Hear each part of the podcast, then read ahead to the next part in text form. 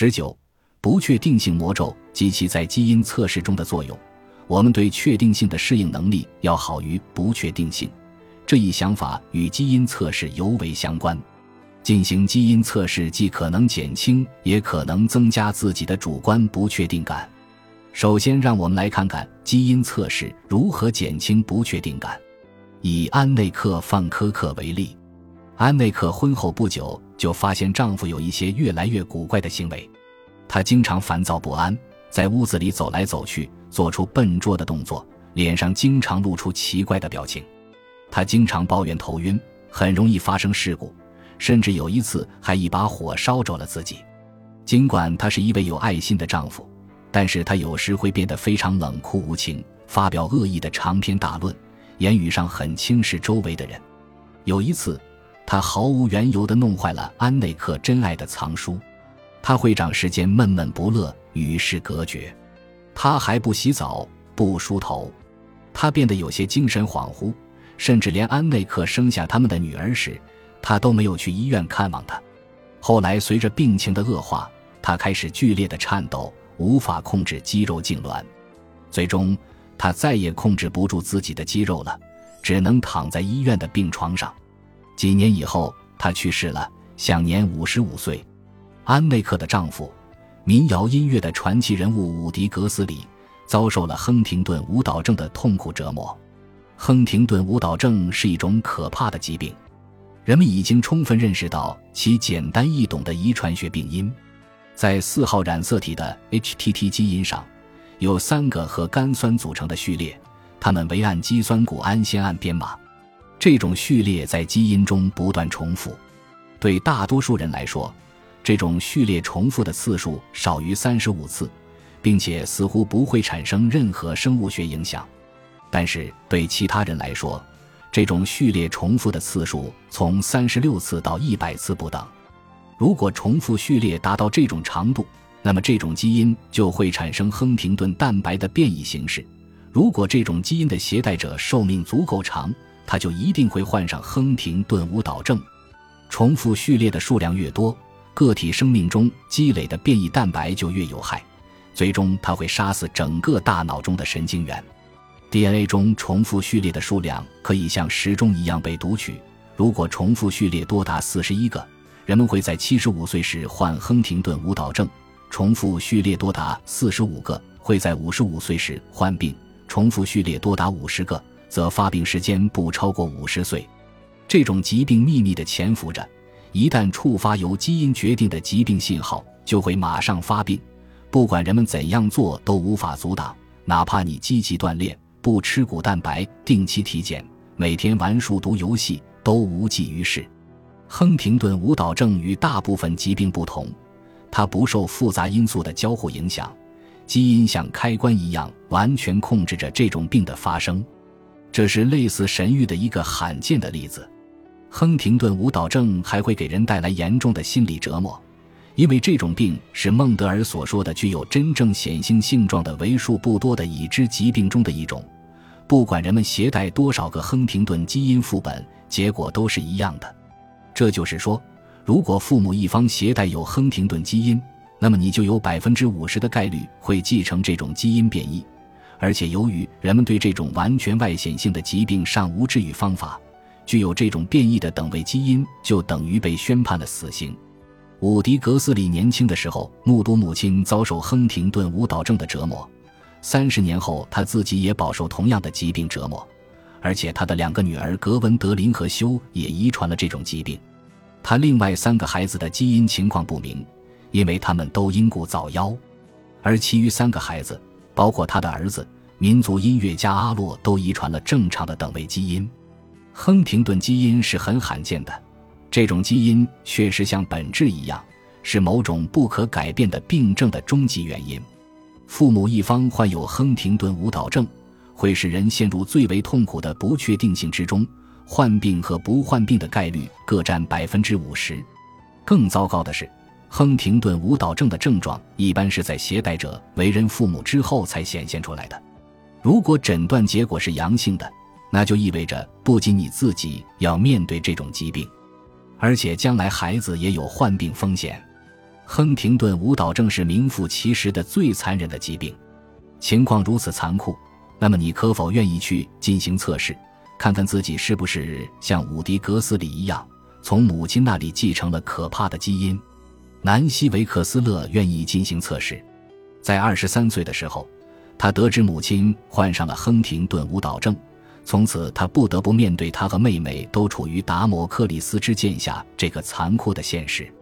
他梦想着能够有机会进行测试。以便消除一直萦绕于心头的疑虑。尽管南希根本没有接受过遗传学方面的正式训练，但他还是投入大量精力来研究亨廷顿舞蹈症的遗传学机制。他集中精力研究委内瑞拉马拉开波湖畔的居民情况。这一地区与世隔绝，有着近亲繁殖的传统。该地区的最初创始人之一是一个生殖力极其旺盛的女人，有一个再恰当不过的名字。叫玛利亚·康塞普西翁，他就携带有这种致命的基因变异。一九七九年，南希·维克斯勒到达这一地区时，发现了世界上已知的最大的亨廷顿舞蹈症携带者人群——三百七十一个人患病，另外三六百个人存在患病风险。南希·维克斯勒是在玛利亚·康塞普西翁的后代的血液样本中发现了这一家族诅咒的，他确定了导致这种疾病的。K 和甘酸的重复序列，由此引出了世界上首次对亨廷顿舞蹈症的预测性测试。在这种测试出现之前，调查显示，血缘亲属患亨廷顿舞蹈症的人中有大约二十三的人表示愿意进行测试。但是到了一九九三年可以进行精确测试时，其造成的巨大心理负担也是显而易见的。从那以后。潜在患病者中，只有大约百分之十至百分之二十的人进行了测试，甚至南希·维克斯勒自己也不愿意进行测试了。他说：“我知道我可能会得病，但是如果每天晚上上床睡觉时都在想我可能会死于亨廷顿舞蹈症，那我何必还要费力起床呢？因为目前尚未找到治愈亨廷顿舞蹈症的方法，所以测试只能提供信息，一种极其残酷、不近人情的信息。”毫无疑问，亨廷顿舞蹈症测试能够消除不确定性，但这是否意味着有患亨廷顿舞蹈症风险的人在接受测试后就会感觉轻松些了呢？不愿意进行测试的人比愿意进行测试的人对未来更加悲观，这可能是因为他们已经察觉出了疾病的早期迹象，也可能是因为他们亲属的疾病症状非常严重。不去进行测试，还让他们抱有一线希望。希望自己能够幸免于难，但是要记住，不确定性是一种难以适应的状态。所以，如果人们知道答案，任何答案可能会比一直蒙在鼓里更好。一项很经典的亨廷顿舞蹈症研究对这一假设进行了检验。在对亨廷顿舞蹈症的早期测试中，测试结果并不准确，常常得出一些不确定的结论。测试参与者无法判断自己的患病风险，这项研究就利用当时这种测试的缺陷来研究参与者的心理影响。这项研究的所有参与者都自愿接受亨廷顿舞蹈症测试，但是有大约十三的人得到的是不确定的结果，其余二十三的人得到了确定的结果。这些人中大约有一半人得到了坏消息，他们发现自己极有可能携带变异的等位基因。因此，迟早会得亨廷顿舞蹈症。相反，另外一半人得到了好消息，他们发现自己携带变异的等位基因的可能性极低，因此再也不用为此而担心了。参与者对于这些测试结果做出了怎样的反应呢？测试结果公布一周后进行的一项短期跟踪调查显示，得到好消息的人比得到坏消息的人快活得多，这丝毫不让人感到惊讶。但是，一年以后进行的另一项跟踪调查显示，得到好消息的人的幸福感早已随着时间的推移而消散；得到坏消息的人的忧虑感同样随着时间的流逝而消失。这样一来，两组人在一年以后的幸福感是基本相当的。但是，没有得到确定结论的人在一年以后仍然状态不佳。与得到确定结论，不管是好消息还是坏消息的人相比，他们的幸福感要差很多。有了确定感，不管是好是坏，都能成为人们心理现实的支点。这样，你就开始了解所处的情形，然后随着时间的推移，慢慢的接受这一新信息。相反，如果不了解情况，你就会承受持续的心理负担。如果只是在等待轮到你头上的那一刻，那么你永远难以心安。当然，必须说明的是，这项研究调查的是人们的通常反应，但是有些人很可能在得到测试结果后所表现出的适应性与我所说的典型情形不同。此外，还有一种情况。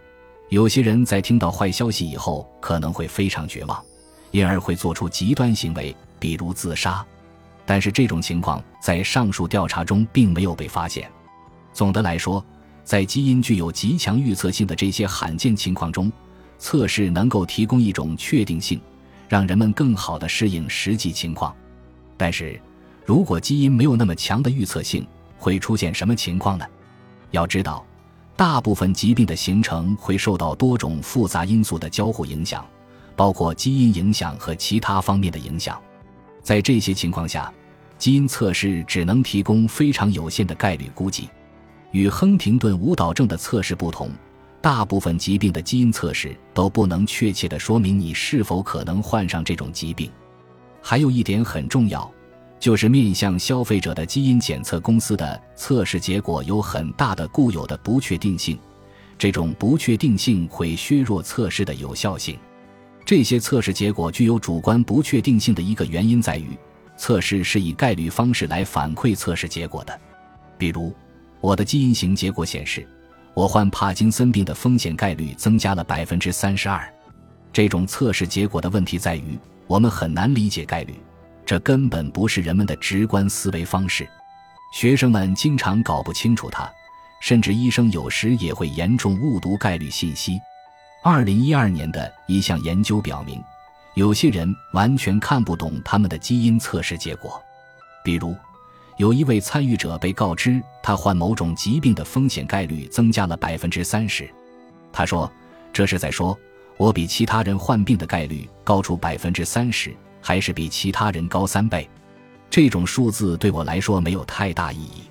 其他研究表明，人们有时会把这样的概率估计简化为二元制，也就是说，他们最终认为自己要么会得病，要么不会得病。而对大部分基因风险来说，这样的理解是不正确的。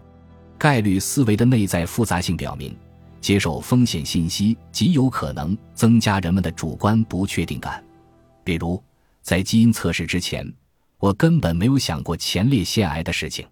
但是现在，既然我的基因型结果表明我的患病风险较高，那么我就会对此多加关注，并且每当看到前列腺癌几个字的时候，我就会想起我的患病风险较高这件事。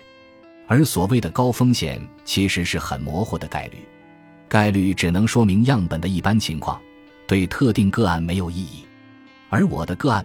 对我来说最有意义的个案，仍然像基因型测试之前一样不确定，但是我的测试结果却是这种不确定性一直萦绕在我心头。